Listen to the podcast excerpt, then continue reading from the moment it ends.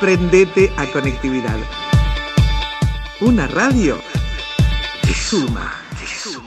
Tenemos entrevistas porque nos gusta charlar, charlar con la gente. Y ahora vamos a saludar a un joven escritor, amigo mío, el señor Gianmarco Casioli, que el próximo jueves 20 va a presentar acá, va a presentar acá en el viejo buzón, desde donde estamos emitiendo el frasquito, ustedes saben, un libro.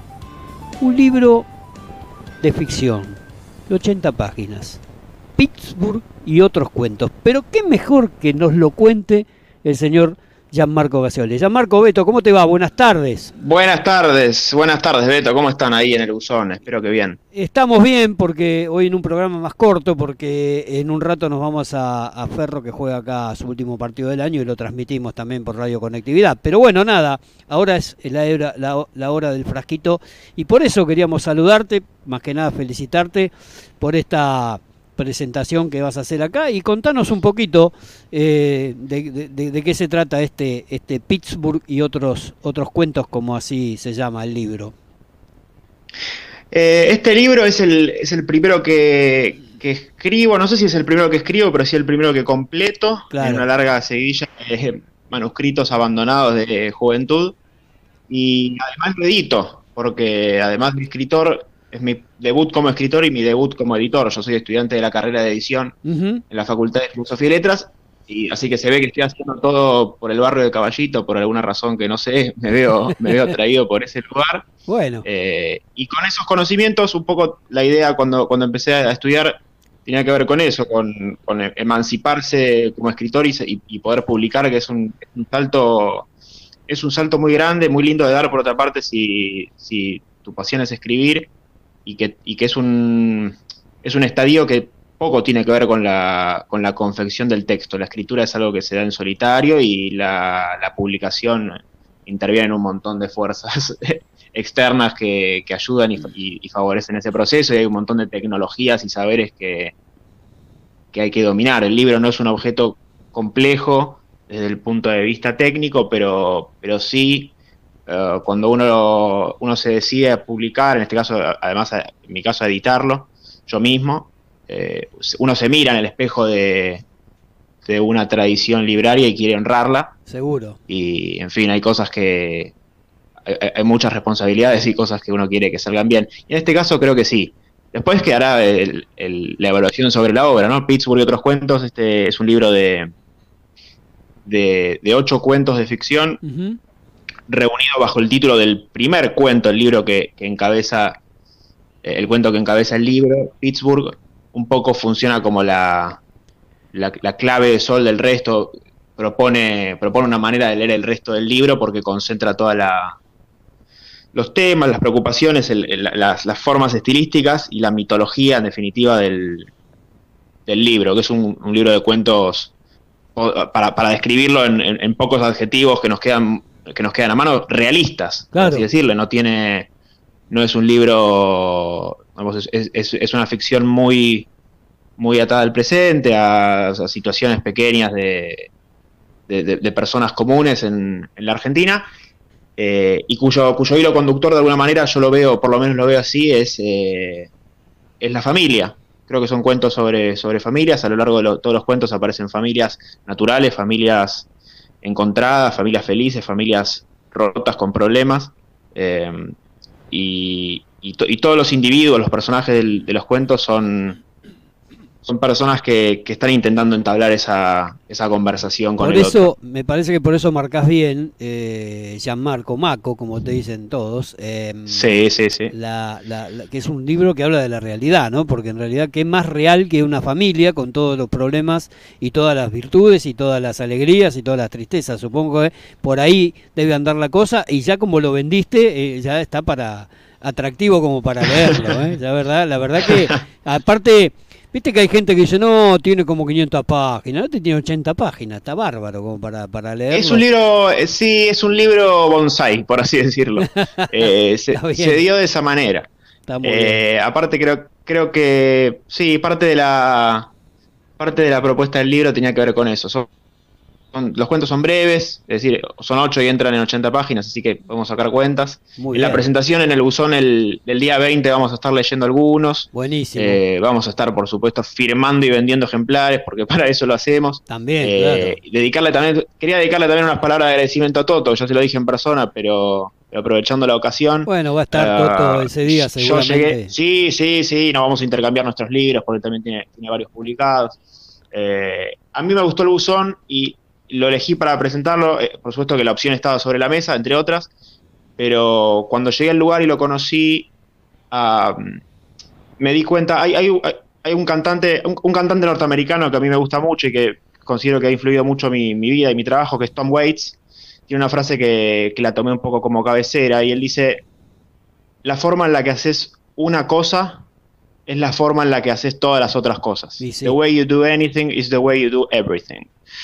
Ah, y creo que en, el cariño de, Toto y la gente que, todo el día, todos los días se, rompe el lomo para, sostener un lugar tan importante como el buzón, eh, hay algo, algo que a mí me, hace, me hizo sentir desde el primer momento cercano. Es un lugar muy cálido y con, y con semejante personalidad, una personalidad que, que, encontrás en cada mesa y en cada ladrillo en la pared, y es la personalidad que tiene las cosas genuinas. Exacto, tiene mucha, además tiene em, mucha historia, bueno, tiene muchas anécdotas. Mucha historia. Eh, creo que las cosas, las cosas genuinas tienden a desaparecer y, esta es una que, a mí me gustaría preservar, y tomar para mí y hacerlo, y hacerlo como un espacio como un espacio personal y, e importante en mi vida, así que... Está bueno. es, muy especial para mí estar ahí, para mí la, literatura es algo que yo desearía que circule más por los lugares donde no, donde no está habituado a circular. Yo disfruto mucho ponerme a leer en los lugares en donde nadie espera que uno saque un libro, en un café, en la plaza, en el transporte público.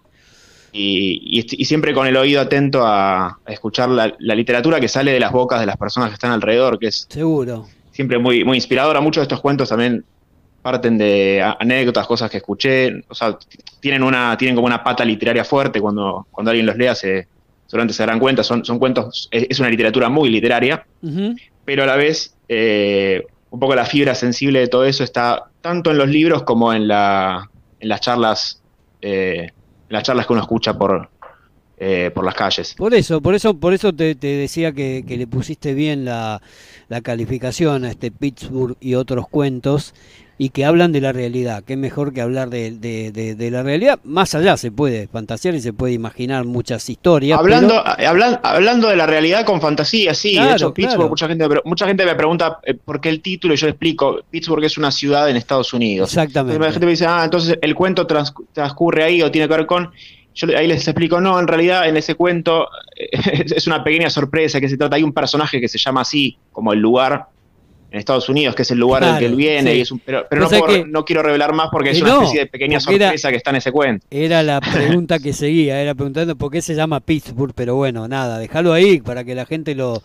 en definitiva la elección... Lo averigüe cuando lea el libro, ¿no? Que, que ojalá... Totalmente, sí, una Gran, una gran venta y una gran presentación acá en el, en el viejo buzón. Ahora te pregunto, Marco, vos también estudiaste cine, seguramente que eso te, te te ayudó porque tiene mucho que ver también con la, idea de, buscar diálogos y eso, este, encontrar diálogos y buscar este, eh, anécdotas y cuestiones que se pueden volcar después a lo literario. Pero hablando del tema de edición, vos sabés que hoy para editar un libro es todo un esfuerzo extra, ¿no? Que más allá de la, que vos además lo escribiste y lo editaste, ¿eh? porque estás estudiando ahora edición.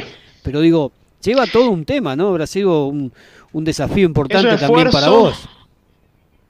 Fue un desafío, fue, fue muy grato poderlo completar, era algo con lo que no me esperaba a principio de año estar en este momento eh, publicando y, dando a conocer algo que yo había escrito en los años anteriores. Este libro lo escribí, eh, eh, empecé a escribirlo a comienzos de 2021, es decir, lo escribí con 22 y 23 años y lo publico ahora con 24 y todo esto se debe a un contexto histórico, si querés, de abaratamiento de los costos del libro, pero a la vez en, una particularidad de la coyuntura argentina donde la, eh, la industria está muy maltratada por años de crisis, por eh, los, problemas de abastecimiento del papel.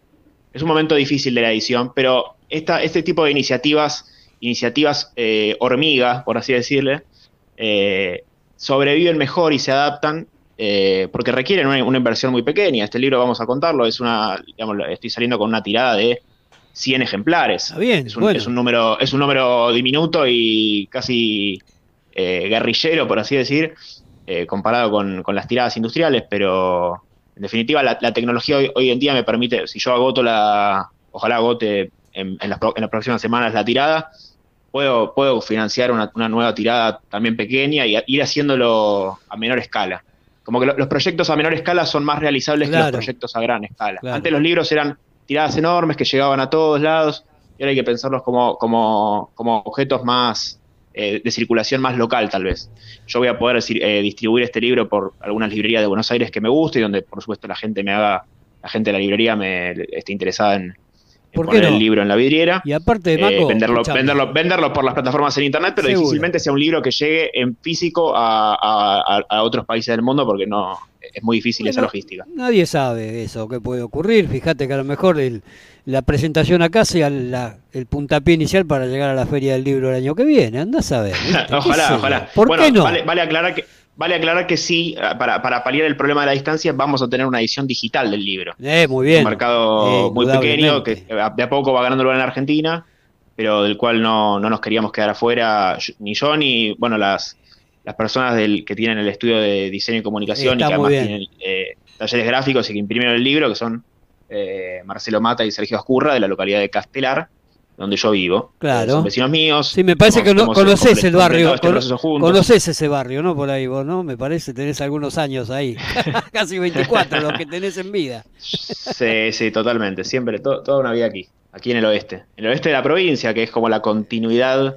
Yo siento una gran afinidad entre el oeste de la capital, Caballito, por ejemplo, y el oeste de la provincia. Es como bueno. hay algo ahí que, hay algo ahí que trae trae el viento. Bueno, de movida está la conexión del tren que siempre te lleva, ¿no? Y te deja ahí. el Sarmiento, por supuesto, claro, la vía, claro. La vía que te conecta ¿eh? para tantos lados. Pero bueno, eh, nada, Maco, queríamos saludarte, felicitarte y esperamos el próximo jueves estar, el próximo jueves 20, quiero decir, acá El 20 de octubre, exactamente. En la semana que viene y, todos estamos invitados. Eh, vamos, a, vamos a poder así asistir en el buzón a la presentación del libro. Voy a estar leyendo unos cuentos, firmando y vendiendo ejemplares. Vamos a comer, beber, eh, y por ahí en algún momento de la fiesta alguien saca una guitarra y se pone a cantar. No, eso, pero eso, eso dalo por hecho porque, dalo por hecho porque este boliche se presta para eso, es un bar notable de la ciudad de Buenos Aires, este, y y bueno, y mira, te voy a dar una sorpresa, porque acaba de llegar eh, quien es el propietario de este lugar, el señor Felipe Toto Evangelista, que te va a saludar, Gianmarco, porque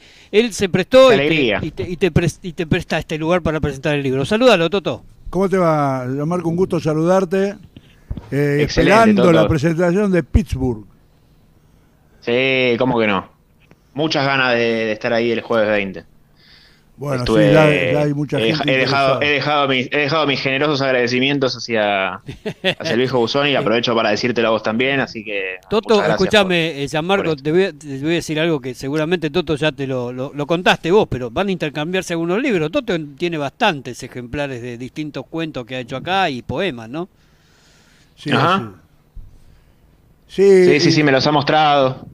Sí, me quedan pocos, tengo que reeditar algunos que me han dado muchas satisfacciones. Vos sabés que lo loco que el primero es el que tengo que reeditar porque es el que lo leo y parece que no lo hubiera escrito yo, entonces estoy contento porque quiere decir de que este, descubrí en mí historias que, que seguramente le va a gustar a la gente.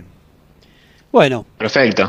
Bueno, Gianmarco, los muchachos nada. De edición, los, muchachos de edición nos anotamos para, hacer esa reedición del libro de Toto. Te iba a decir esto, porque estás, estudiando edición, son todo edición de la facultad, así que le puede dar una mano. Bueno, nada, Gianmarco, queríamos saludarte, como te digo, eh, agradecerte eh, que hayas elegido, por supuesto, el buzón acá para estar eh, presentando ah, el libro el próximo 20 de octubre.